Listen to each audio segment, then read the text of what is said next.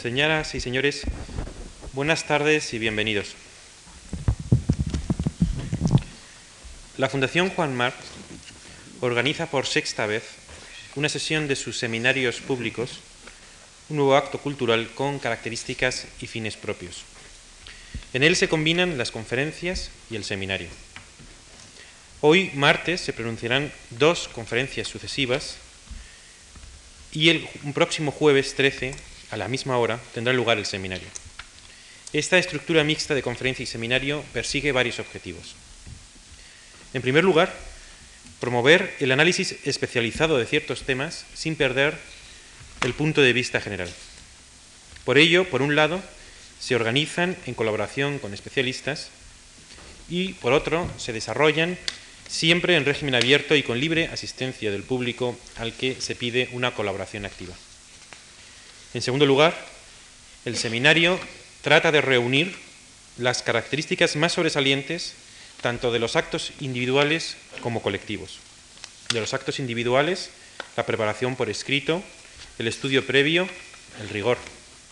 De los actos colectivos, como mesas redondas o simposio, la participación y la colegialidad, permitiendo la discusión libre y dialéctica de los problemas, evitando, sin embargo, la improvisación. Por último, el seminario público desea proponer, dentro del panorama humanístico, un tema de discusión que interese a expertos de disciplinas diversas, a fin de propiciar la reunión de estos y el intercambio de conocimientos sobre asuntos culturales comunes. El seminario público es un solo acto en dos tiempos, un solo acto que se desarrolla en dos días. Tiene el siguiente funcionamiento. En el primer día, hoy martes, Dos profesores, José Gómez Cafarena y Eugenio Trías, pronuncian sendas conferencias sobre el mismo tema, pensar la religión, con perspectivas complementarias. El segundo acto, el seminario, que tendrá lugar el próximo jueves, consiste en la reunión de los dos conferenciantes con otros dos especialistas para debatir sobre el tema del seminario. Después de una breve presentación destinada a centrar el tema, siguiendo la exposición del día anterior, Presentarán sus textos, por orden alfabético, Manuel Fraijó y Miguel García Baró. Tras las dos ponencias, el moderador dará la palabra otra vez a los conferenciantes y se abrirá debate entre ellos. El seminario público tiene por objeto la discusión de los cuatro profesores invitados, pero está abierto a la intervención escrita de toda persona que lo desee, haya asistido o no a las sesiones del seminario. Aunque no se abrirá un turno de preguntas al público asistente, quien esté interesado podrá formular preguntas o realizar comentarios por escrito basándose en las tesis con que los dos, con que los dos conferenciantes han resumido sus conferencias a petición nuestra. Las tesis constituyen un texto del autor destinado a facilitar la reflexión y estudio individual.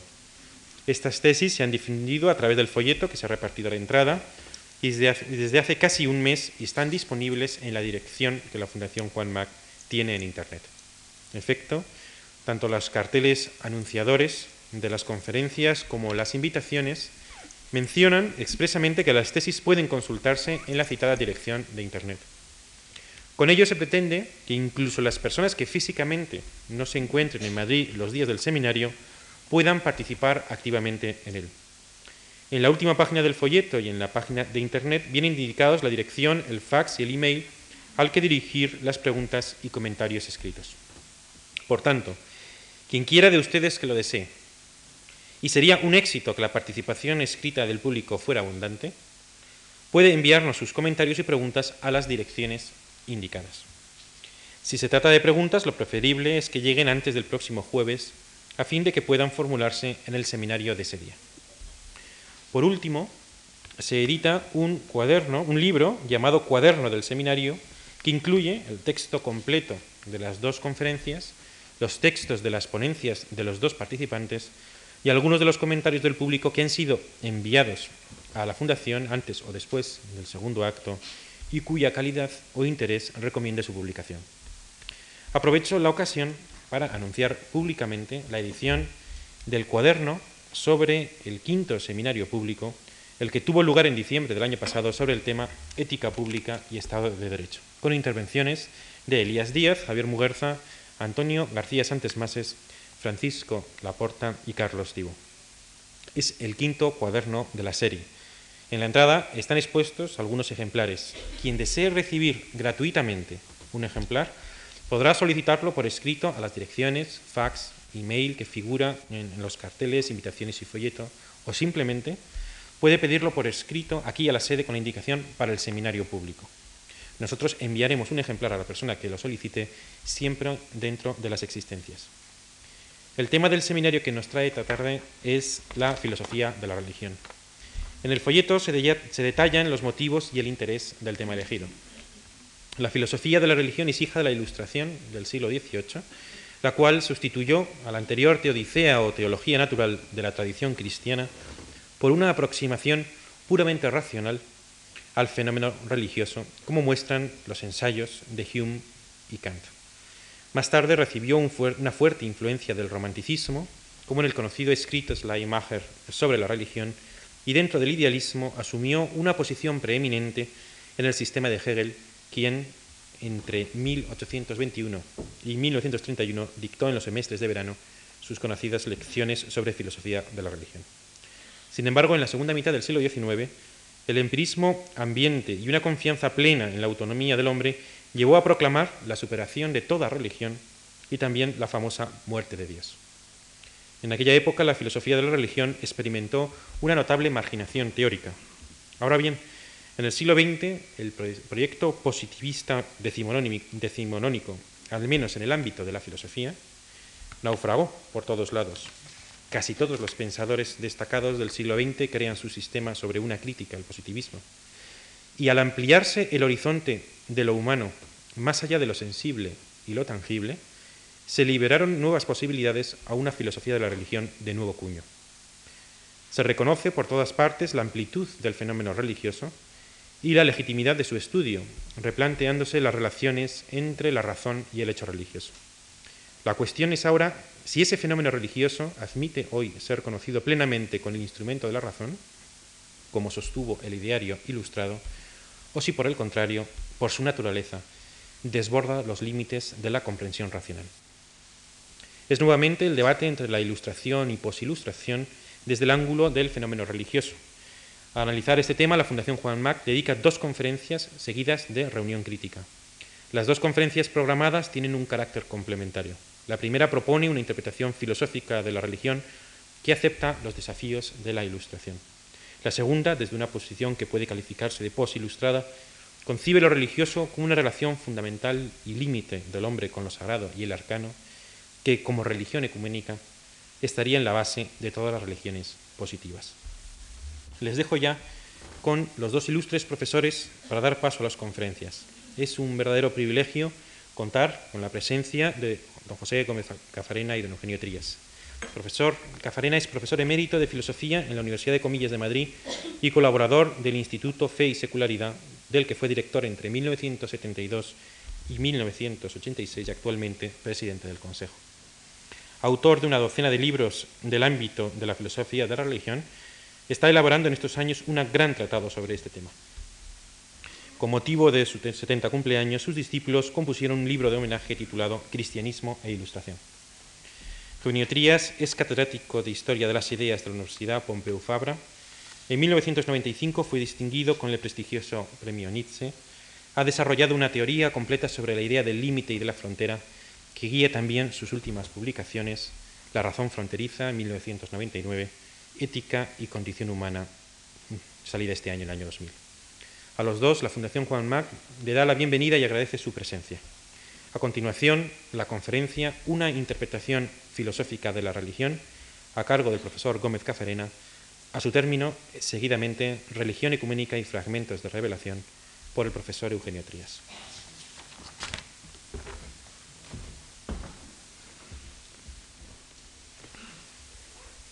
Bien, buenas tardes, señoras, señores, amigos. Voy a intentar cumplir el honroso encargo de presentar ante ustedes una meditación filosófica que responda al lema pensar la religión. Ello exigía, ante todo, esbozar una síntesis lo más completa que resumiera mi interpretación del hecho religioso. Traté de realizarla con el estilo que pide el género tesis en el breve escrito que ustedes al que ustedes han podido ya tener acceso. Dispongo ahora de unos 45 minutos para un desarrollo oral que busque transmitirles, sin abusar de su paciencia, lo más relevante de esa misma meditación.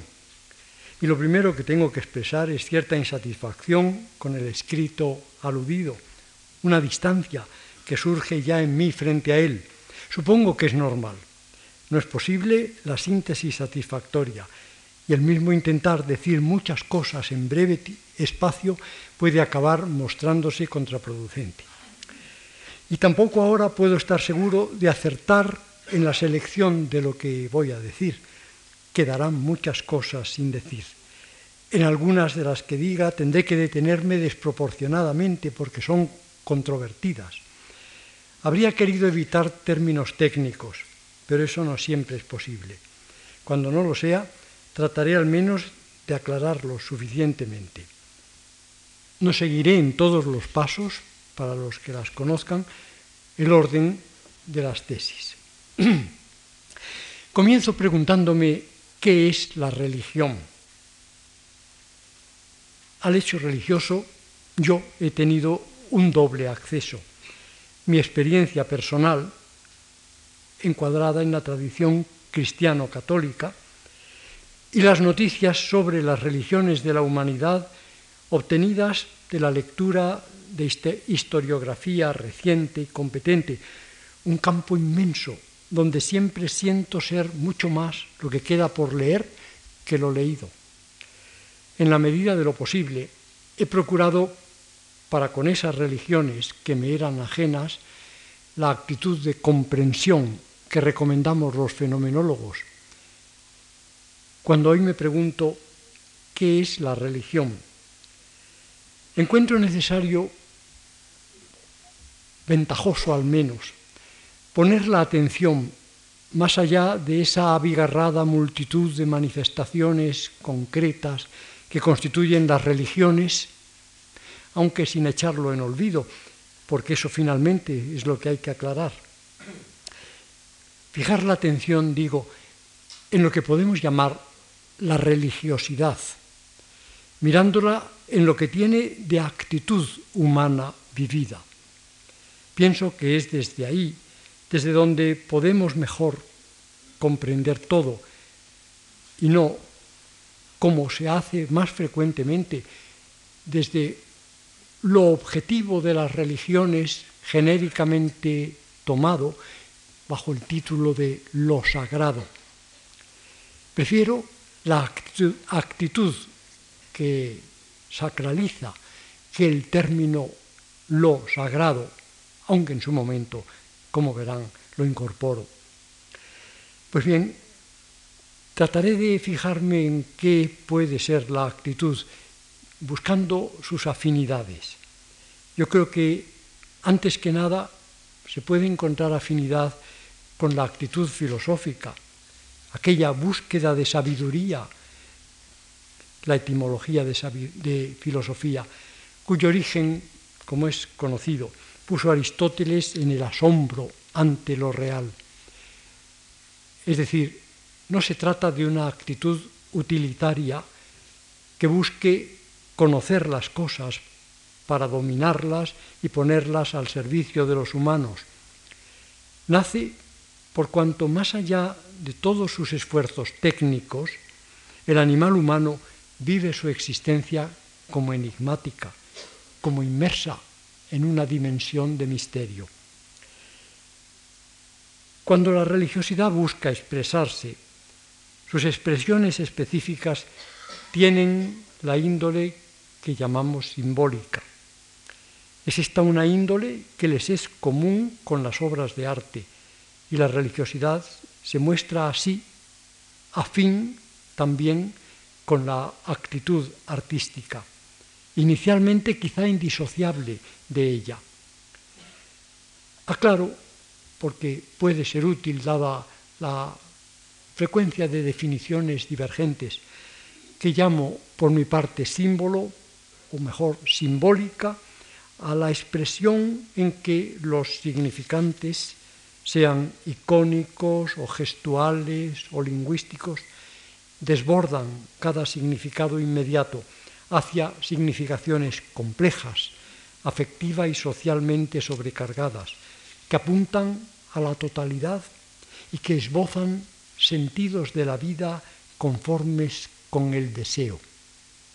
En esto del sentido y el deseo me detendré bastante después, pues lo tengo por muy relevante. Pero debo antes explicitar algo obvio. Las expresiones suponen en la religiosidad un fondo de experiencia. Expresión sin experiencia es vacío, como experiencia sin expresión puede ser mudo. Mis insistencias en cuanto a esto son dos. Ante todo, en que cabe una gran variedad de experiencias y dentro de ello una gran diversidad en la intensidad. Creo que también hay experiencias religiosas debajo de las simbolizaciones que hoy hacen los fieles de las grandes religiones, concretamente aquí entre nosotros, de la religión católica. Las experiencias de los actuales fieles repiten las expresiones simbólicas de su tradición y pueden ser muy leves, casi rutinarias. Hablaríamos quizá mejor de vivencias para no dar toda la intensidad que la palabra experiencia parece requerir. Remiten a las hondas experiencias de los originadores de la tradición y no se explicarían sin ellas. Y me parece también importante destacar que las experiencias o vivencias religiosas no habrán de tenerse por tan específicas que puedan aislarse de esas otras experiencias profundas, afines, que configuran, como acabo de recordar, la actitud artística y la filosófica. Y tampoco, quizá menos aún, de las que configuran la actitud moral. Llego por aquí a la tercera de las afinidades que me importaba destacar en el comienzo. Esta última, la actitud moral, no surge ante el asombro como la artística o la filosófica, sino que mira a la acción, pero no en los aspectos técnicos en los que la acción se rige por conocimientos basados en la experiencia sensorial y por valoraciones de la relación instrumental, medios para fines, sino por esa valoración diversa y superior de todo, que es la valoración moral, una valoración que prima lo humano y la relación interhumana, pidiendo, en las palabras de Kant, tomar cada sujeto humano, cada persona, siempre como fin, nunca meramente como medio.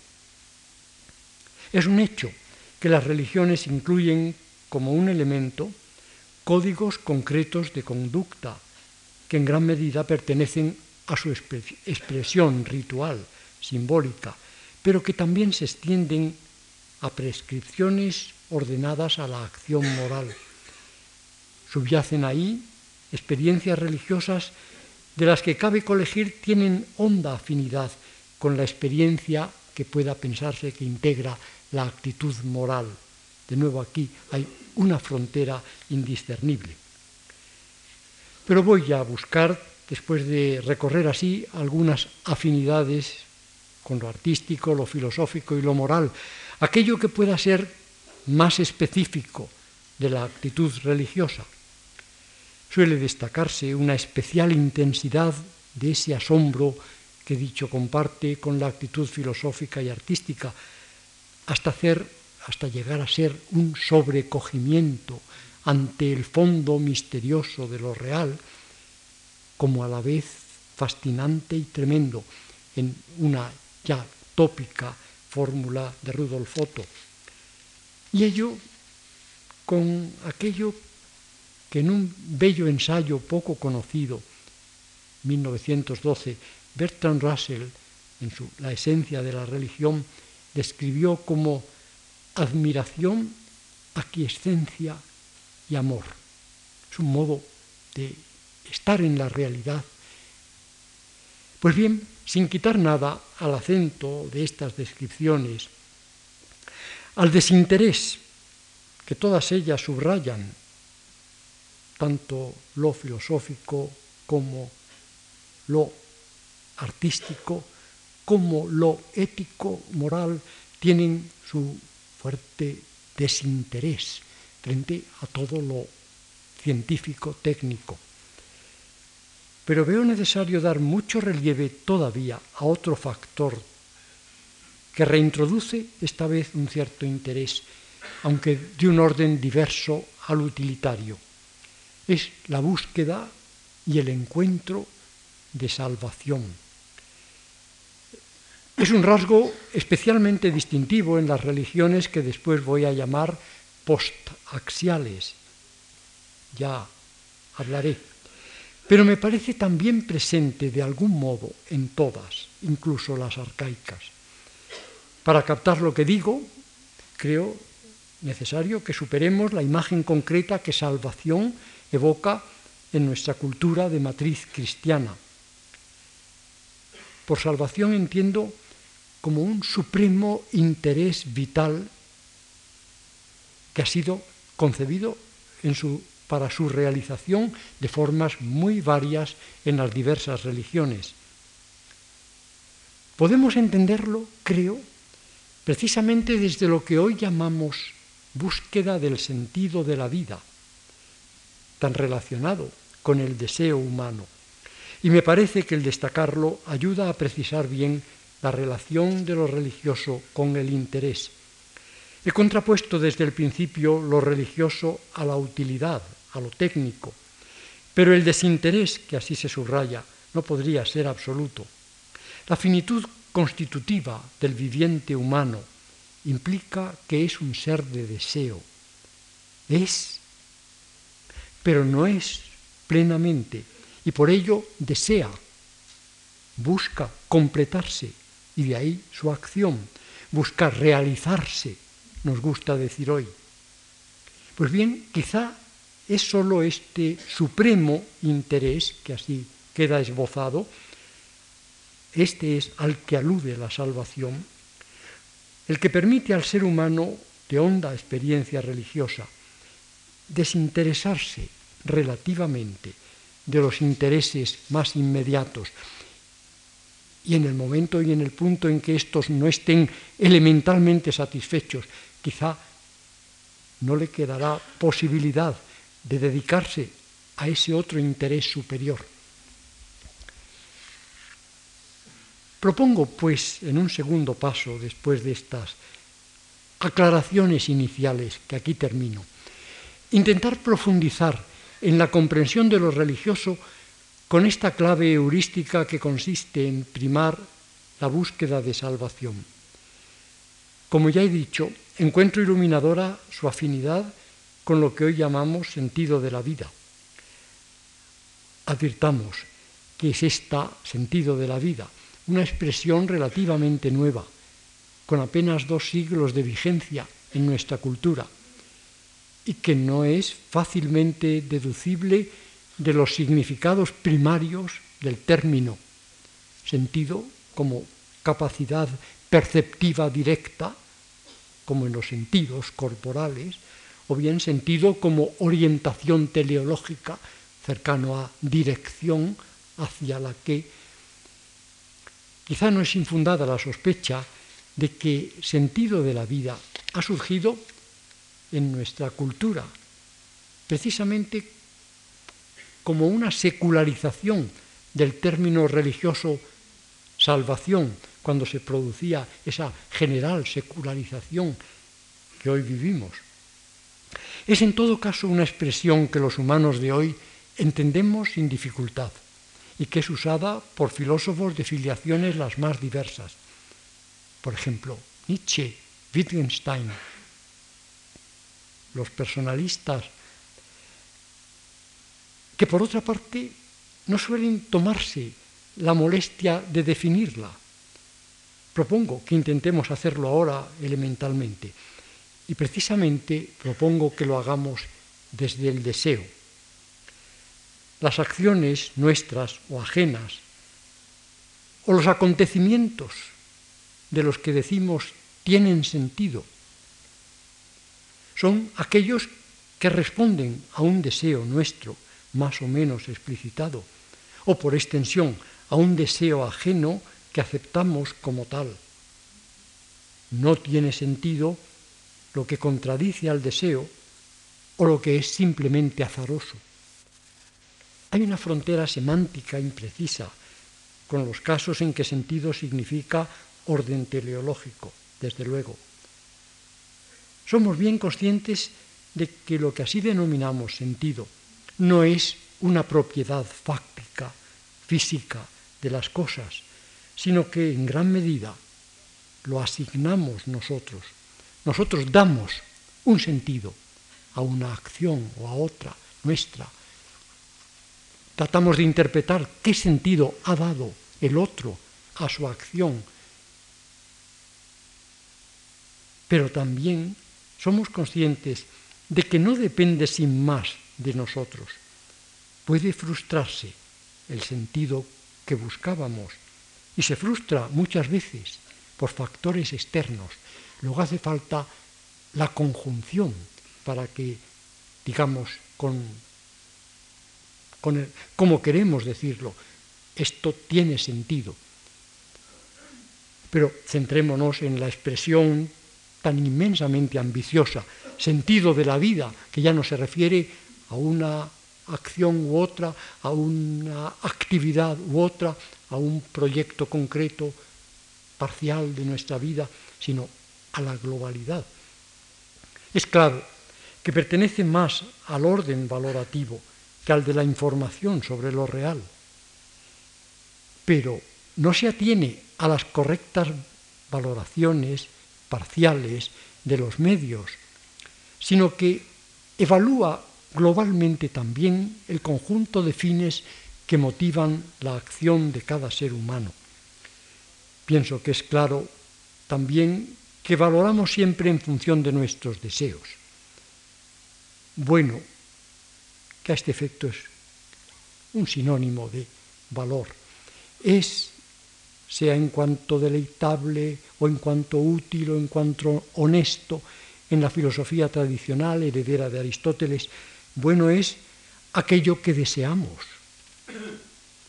Ahora bien, si buscamos un deseo al que relacionar la evaluación que pueda referirse a esa ambiciosa globalización que sugerimos con el sentido de la vida, creo que tenemos que retroceder desde los deseos expresos concretos nuestros de cada día o aquellos que rigen parcialidades de nuestra vida, de nuestra biografía. Retroceder, digo, hasta algo ya más bien subconsciente. Y eso es lo que denomino, y así aparece en las tesis, es un, término que había que explicar, deseo radical. Se trata, como creo puede apreciarse, de un constructo filosófico. Y es mejor no sobreentender en él alusiones a las teorías psicoanalíticas que yo no he pretendido. Pertinente es más bien una apelación que puede remontarse a Platón y a San Agustín y que fue generalmente compartida, aunque no profundizada, en la filosofía escolástica, cuando ésta habló del apetito natural. El deseo radical nos constituye a cada humano, en tanto que realidad viviente, una realidad que, como dije antes, es, pero no todo lo que puede ser, y precisamente por ello desea y busca completarse. Cada uno de nosotros somos un deseo radical y podemos, de algún modo, aunque no fácil, quizá filosóficamente arriesgado, hablar de lo que nos parezca ser el deseo radical humano en cuanto tal.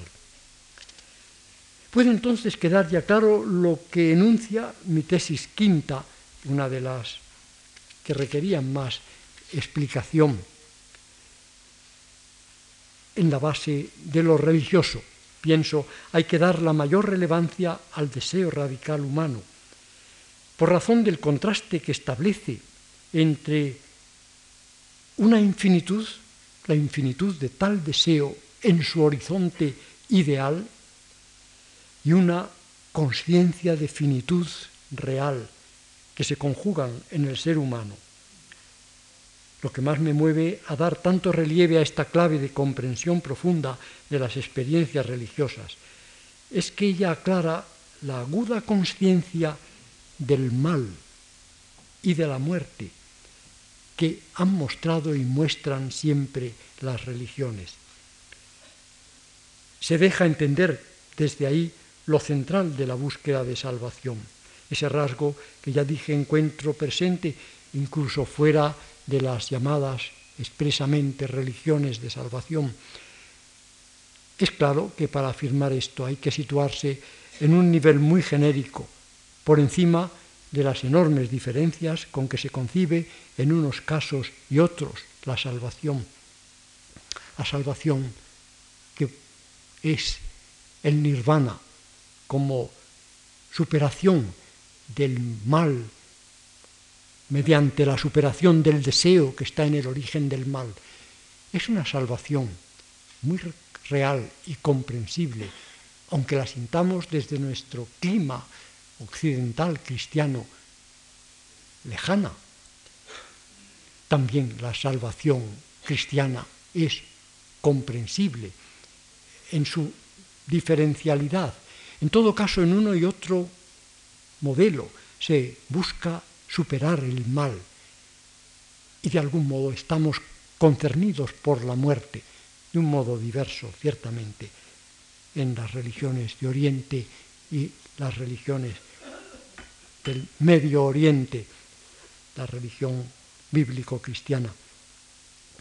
La aproximación que he sugerido entre la noción religiosa de salvación y la hoy habitual de sentido de la vida, he dicho, puede ser iluminadora, creo que lo es en ambas direcciones y puede ayudarnos a comprender mejor las dos nociones desde nuestra perspectiva cultural.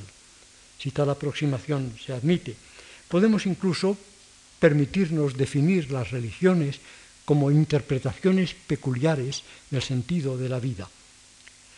Naturalmente, habrá que añadir, explicitando lo que hay de común en esa peculiaridad, que el sentido de la vida que se brinda a los humanos en las ofertas de salvación religiosa tiene un alcance más osado, posiblemente ingenuo en exceso para los que participamos de la cultura crítica contemporánea. Un sentido que pide ser asumido con seriedad, una seriedad más cercana a la actitud moral que a la sugerencia tantas veces lúdica o irónica de la actitud artística y que emplaza a la búsqueda de una sabiduría no expresable conceptualmente, como es la buscada por la actitud filosófica, al menos como ideal, sino solo mediante la sugerencia simbólica, por lo que, precisamente por ello, puede atreverse a visiones más ambiciosas de lo real, de modo siempre más arriesgado. Todo esto me hace encontrar la raíz de lo religioso más que en otros de sus rasgos, en ese exceso del deseo y en el contraste tan fuerte que establece con la constitutiva finitud humana. Y dando ahora un paso mm, a un clima de discurso distinto, después de estas reflexiones tan genéricas, inevitablemente abstractas en muchos momentos, sobre la religiosidad, no vendrá mal dedicar un tiempo en esta meditación, quizá como un breve interludio, a una consideración algo más concreta referida a la historia de las religiones. Es también el momento, entiendo, de ponerme en regla con algunas denominaciones técnicas hoy comúnmente aceptadas, de las que en mi desarrollo anterior he prescindido. Mencioné de pasada el término que para muchos es menos prescindible, lo sagrado. Se está de acuerdo en que es muy difícil definirlo. Decir sagrado es lo no profano nos devuelve al punto de partida, ya que profano es literalmente lo fuera del templo o del lugar sagrado. No hemos salido de una remisión mutua de las nociones. Por eso he, preferido por mi parte arrancar de la religiosidad como actitud, de la actitud religiosa. Pero la actitud, añado ahora, nos sitúa ante un tipo de objetos, o digamos mejor, sitúa todos los objetos ante una diferente manera de enfocarlos. Quizá podemos hablar de lo sagrado como un ámbito. Más importante es entonces, pienso, otra noción afín que por su morfología y semántica sugiere un acontecimiento, aquel en el que la actitud religiosa accede a tal ámbito. El gran historiador de las religiones, Mircea Eliade, tuvo fortuna al acuñar el vocablo hierofanía para denominar tal acontecimiento. Hierón, sagrado, hierofanía, el desvelarse de lo sagrado, de algo sagrado, el acceder el sujeto en su actitud a el ámbito sagrado. Él se atrevió a hacer un pronunciamiento tan general como este, cito literalmente. En definitiva, no sabemos si existe algo, objeto, gesto, función fisiológica, ser, juego, etcétera, que no haya sido transfigurado alguna vez en alguna parte a lo largo de la historia de la humanidad en hierofanía. Pero naturalmente, en alguna parte y no en las demás, esa universalidad potencial solo puede entenderse por su contrario, en algo que Mircea Eliade ha llamado dialéctica de las hierofanías, por cuanto lo sagrado no es una cualidad de nada en concreto, y ha sugerido que vale considerarlo como un ámbito. Y ello conduce, lógicamente, a completar el análisis con esa otra noción, la de un ideal polo unitario del ámbito sagrado, aquel en virtud del cual, pero él nunca asequible como tal, todo lo sagrado para quien va teniendo una u otra hierofanía, pasa a serlo, a integrarse en ese ámbito distinto. Es importante esta mención del polo unitario a quien voy a llamar misterio, al que voy a llamar misterio, porque proporciona un primer criterio para la evaluación de las formas de religiosidad. La hierofanía remite por su naturaleza más allá de sí. Digamos que es por sí transparente hacia el misterio, que es inaprehensible como tal, de esa índole de las hierofanías participan de algún modo los símbolos, que de nuevo, según Elíade, prolongan la dialéctica de la hierofanía. Todo símbolo remite más allá. Se encuentra así, sin apelar a puntos de vista extraños, un criterio de evaluación sugerido por el mismo análisis de la religiosidad. Podrán considerarse menos conformes a la auténtica intención religiosa, aquellas formas concretas de actitud en las que lo hierofánico y lo simbólico que lo prolonga vengan a resultar opacas, opacos, es decir, cerrados sobre sí. Y me parece que desde este primer logro de un criterio puede avanzarse hacia el esclarecimiento de actitudes y actuaciones religiosas concretas, que deben en el límite ser tenidas más bien como pseudo religiosas. Pienso, pienso ante todo en las que conforman la magia. En la magia es una muy manifiesta intención, no simplemente utilitaria, sino dominativa, una especie de pseudotécnica la que ingenuamente se quiere poner en juego. El problema, añado, al dejar esto como marginal, surgirá al intentar quizá deslindar los ribetes mágicos que pueden tener formas rituales religiosas.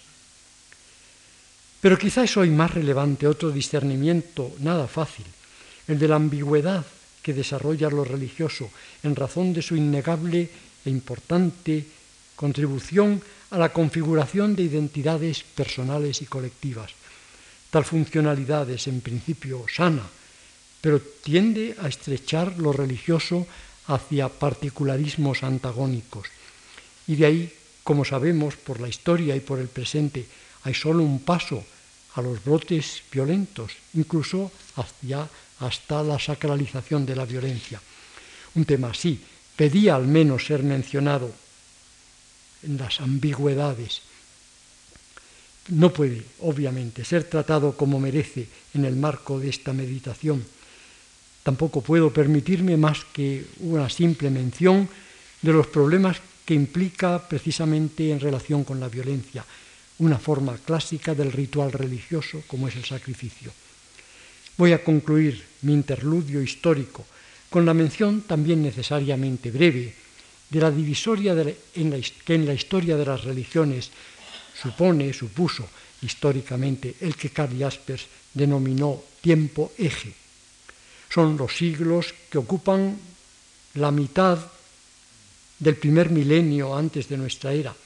Ese es el tiempo en que nació en el ámbito griego la filosofía.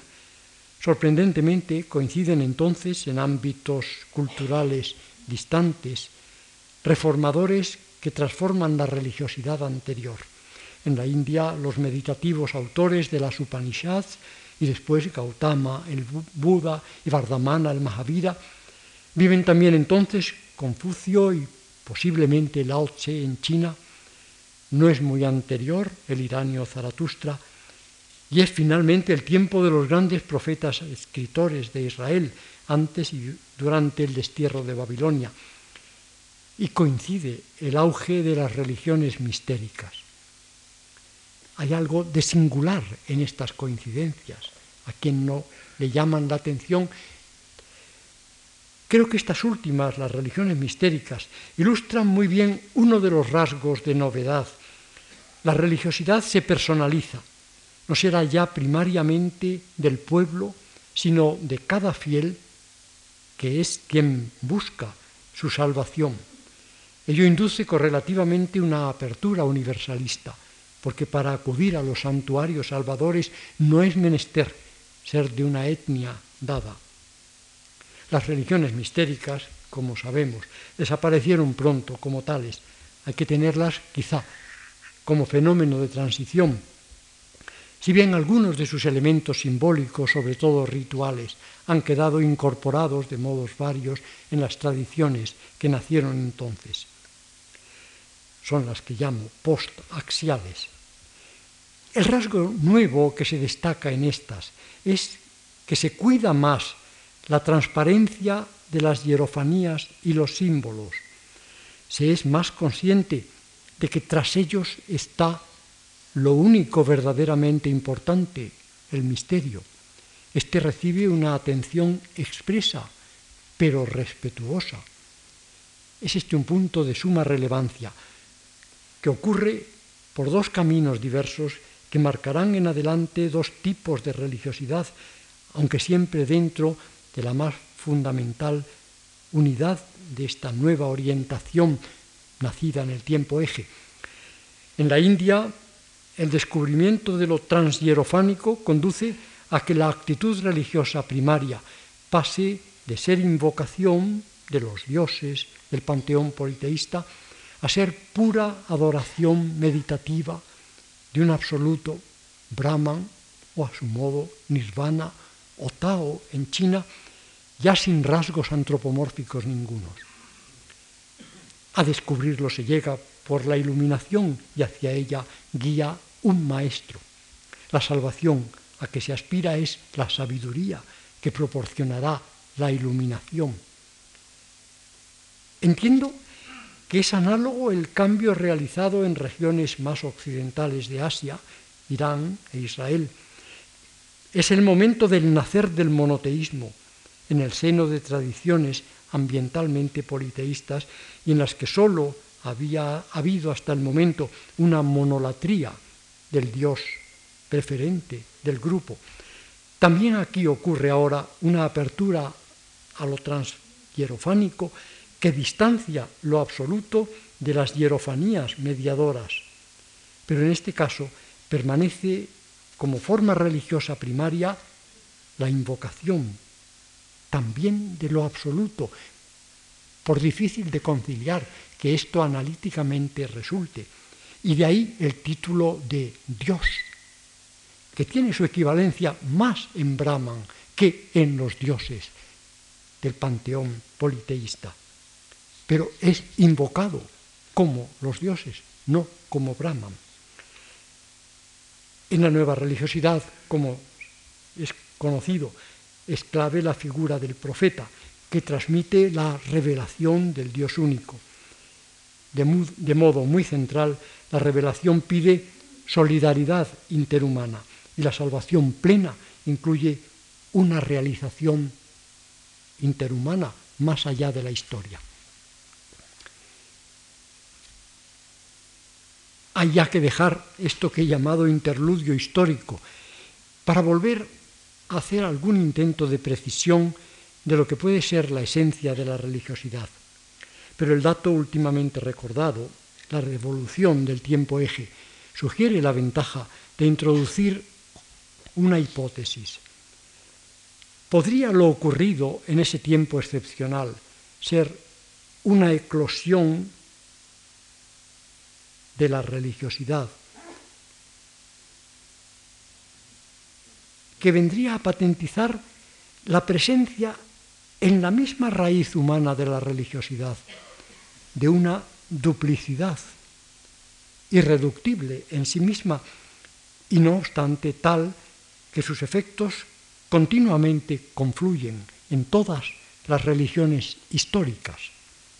Bueno, es sabido que una tal hipótesis como esta que acabo de sugerir es la que presentó Henri Bergson en su libro Les deux sources de la morale et de la religion de 1932. Nunca tuvo buena acogida y hoy tampoco la tiene. En el conjunto sistemático del pensamiento de su autor va ligada a supuestos de tipo epistémico y ontológico complejos y no fáciles de admitir. Pero pienso que vale la pena, desligándose de dichos supuestos, ensayar las virtudes aclaratorias de una hipótesis dual. Esta dualidad a la que ahora apelo no contradice lo dicho antes por mí sobre el origen de toda religión, toda en el deseo radical y más concretamente en el contraste que el deseo suscita entre la infinitud ideal que despliega como horizonte, el deseo no tiene límites en su aspiración, y la conciencia de finitud real humana. Lo que viene a añadir la dualidad que hipotéticamente introduzco ahora como hipótesis quizá plausible es que tal contraste puede ahondarse con dos diversas prevalencias. Una de ellas, sin duda la más espontánea, ve la infinitud ideal como remedio de la finitud real del individuo y del colectivo. Es decir, es autocéntrica, personal o colectivamente, y no deja de serlo. Y esto determina todo un modo de concebir la salvación y una orientación de las prácticas simbólicas rituales. No tiene por qué tener intención dominativa y no se podrá, por tanto, hablar de caída en la magia, aunque sí rondará un poco ese peligro por lo autocéntrico. La otra de la que probablemente hay algo siempre presente como tendencia en las religiones históricas, pero cuyo desarrollo requiere un grado no pequeño de madurez cultural. Vive el contraste de finitud e infinitud como una gozosa apertura real de la finitud que invita a romper los márgenes demasiado estrechos de la propia realidad individual y colectiva, haciendo concebir proyectos de generosa universalidad. Lo que a mi entender hace necesario un recurso hipotético como el que estoy esbozando, que no es cómodo, desde luego, es la inmensa diversidad cualitativa que cualquier inventario serio detecta en los hechos ofrecidos por las manifestaciones, tanto históricas como actuales, de las religiones. Son quizá mayoritarios aquellos que parece inevitable tener por búsquedas ansiosas de defensas simbólicas contra las mayores debilidades humanas, poniendo la salvación en eso, en lograr escapar de. Pero sería negar otra cara de la realidad, no reconocer que en otros momentos, en otras tradiciones, sobre todo diré en otros personajes, prevalece un sereno sentido de grandeza que abre al ser humano a actitudes amorosas, ilimitadas. La dicotomía que implica la hipótesis dual es muy relativa. La hipótesis no debe entenderse como un bisturí analítico con el que se pueda operar en la carne de la historia religiosa de la humanidad, separando claramente tipos de religiosidad, como ni cabrá recabar para ella comprobación empírica directa. Se trata en mi idea, y creo que también así era en la de Bersón, de un constructo teórico que hace admisibles bajo un mismo nombre, religión, diferencias cualitativas tan grandes. Repito, que se trata sólo de prevalencias. La metáfora fuentes es correcta si se añade que hay confluencia de los caudales, que los caudales, es la metáfora correlativa para los resultados observables, son siempre mixtos en una u otra proporción. Nunca habrá en su conjunto una religión pura, dinámica, la de la segunda fuente, como ni tampoco probablemente debemos considerar tal por lejana y primitiva que nos resulte a alguna religión, considerarla como puramente estática de la primera fuente. Todo se hace, entiendo, más plausible si tomamos en consideración otro elemento.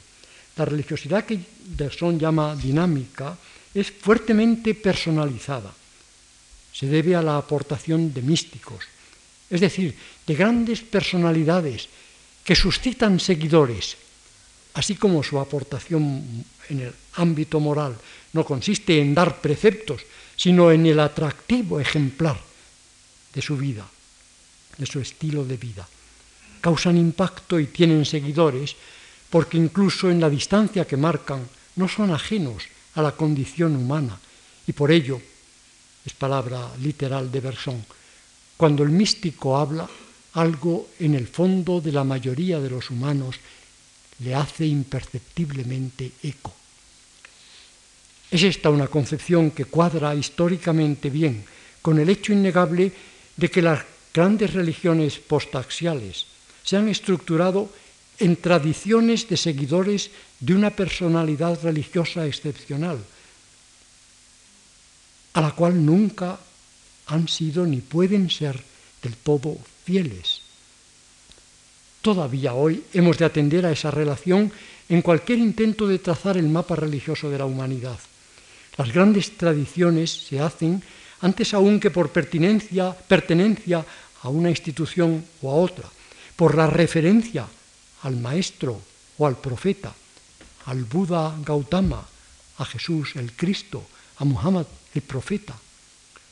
Es un esquema que luego se repite a veces dentro de cada una en las tradiciones internas como ocurre en el ámbito cristiano con las órdenes religiosas.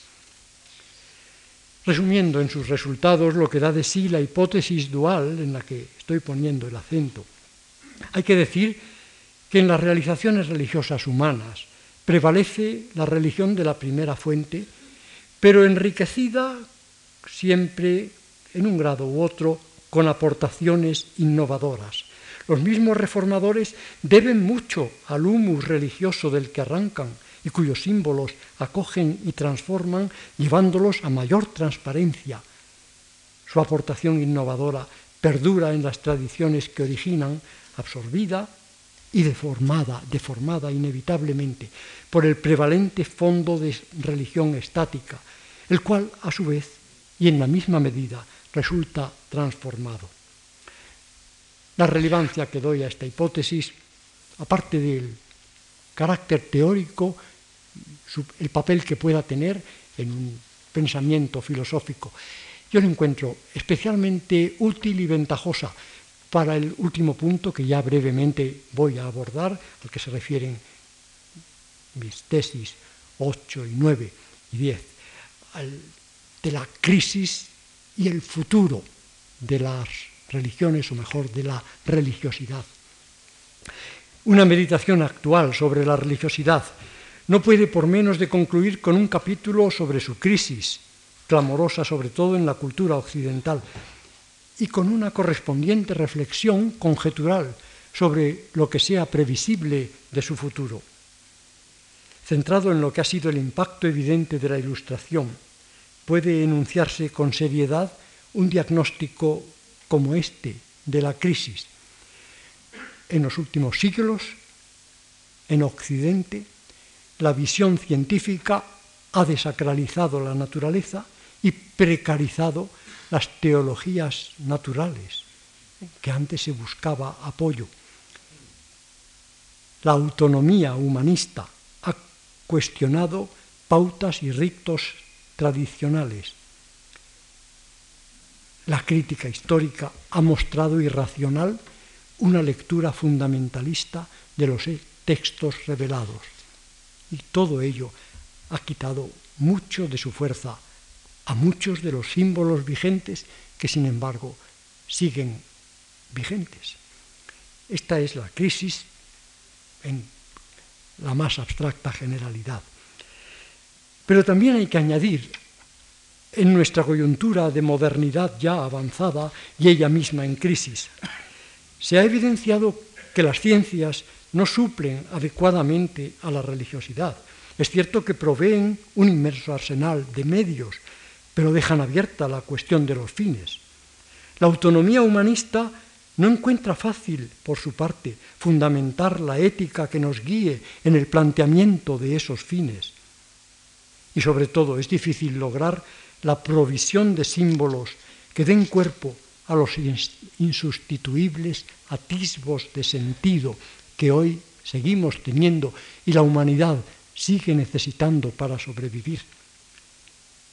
Que al final del siglo XX, tras dos guerras mundiales y con tan múltiples amenazas pendientes sobre nuestros proyectos de desarrollo, se haya añorado diversamente la ayuda de las viejas religiones, así como también de nuevas formas de religión, es algo comprensible.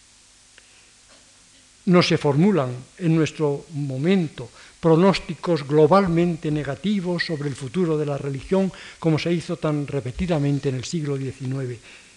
Lo sustituye hoy más bien una compleja cuestión sobre qué religión tiene futuro para la ponderación de las diversas conjeturas que cabe emitir sobre este tema.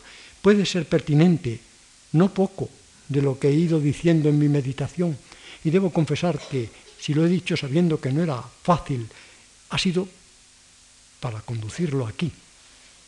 Pero será bueno admitir de entrada que una mirada externa a los hechos avala más, por lo pronto, una conjetura de orientación diferente a la que quizá ustedes piensan, surge, y yo también pienso, surge de mis reflexiones.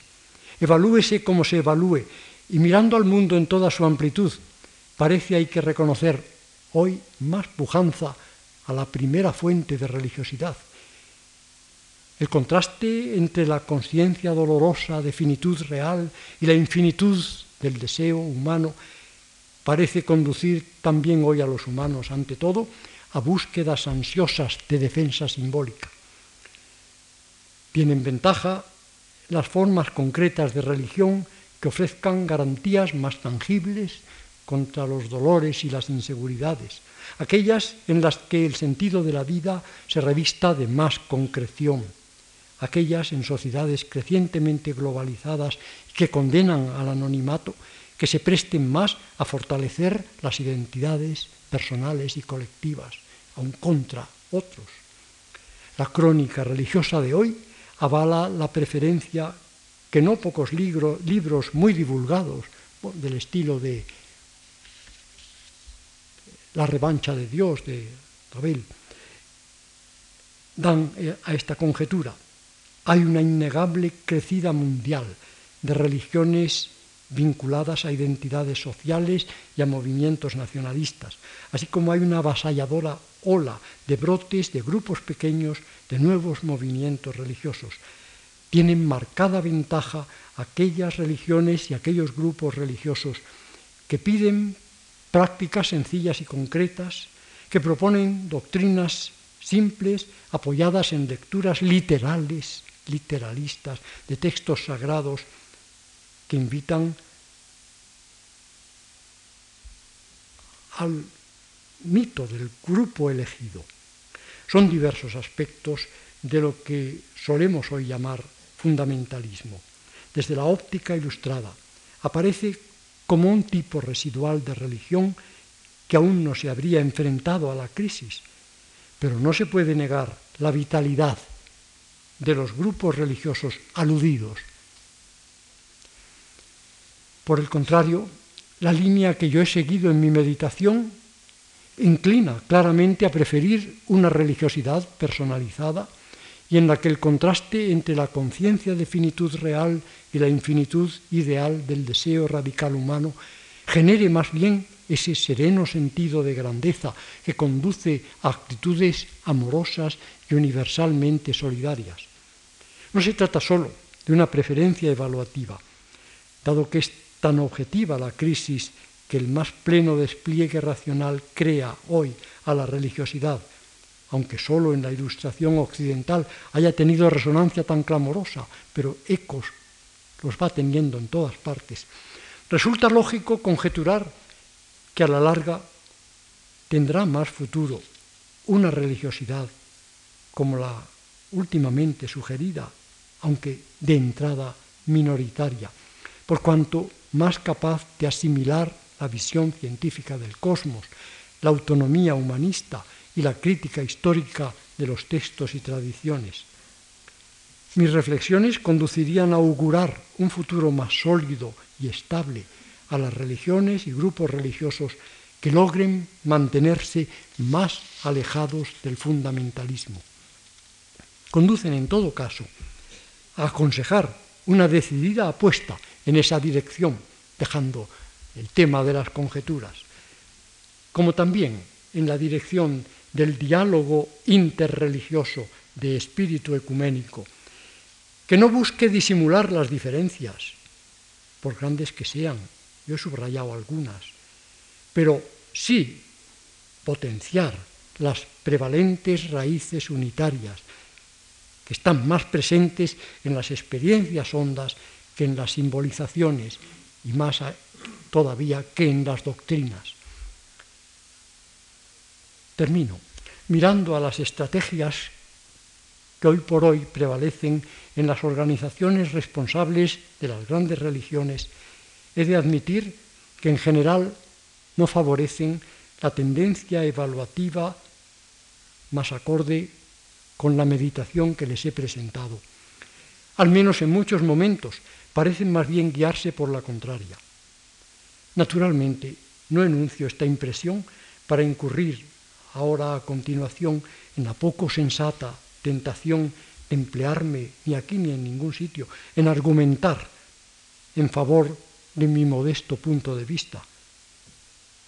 no tratándose solo de evaluaciones del futuro, sino del futuro real, pienso que es claro que solo el futuro mismo habrá de ser quien nos enseñe.